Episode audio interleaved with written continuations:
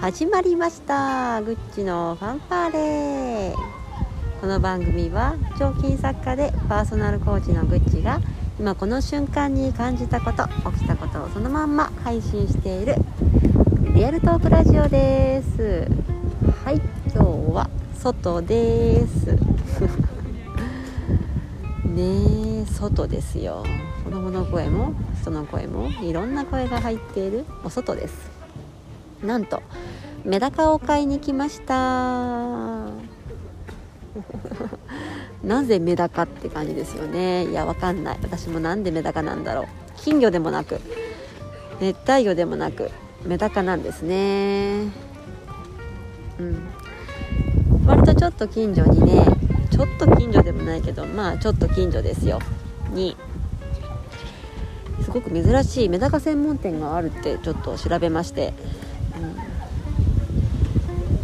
電車の逆側に乗って人にほぼ会うことなく来たら結構子供が公園にいるけれども。メダカを買いに来ました。ね買ったことないんですよね。買えんのかな？そう、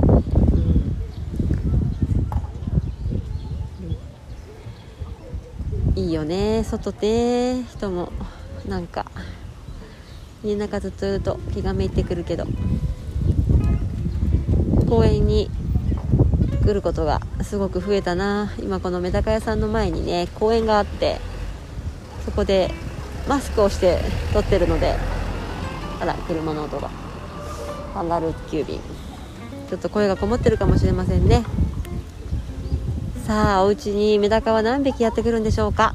なんか1匹100円とかね1匹なんか50円からすごいいろんな品種改良されて1匹5000円とかね1匹2000円とか本当メダカ界はなんかどうやらすごく進んでるみたいですね。なんかギラギラになったメダカもあったりとかして。うん。そんなこんなですよ、うん、メダカどうしようかな。はい。ということでメダカを買いに来る合間でした。バイバーイ。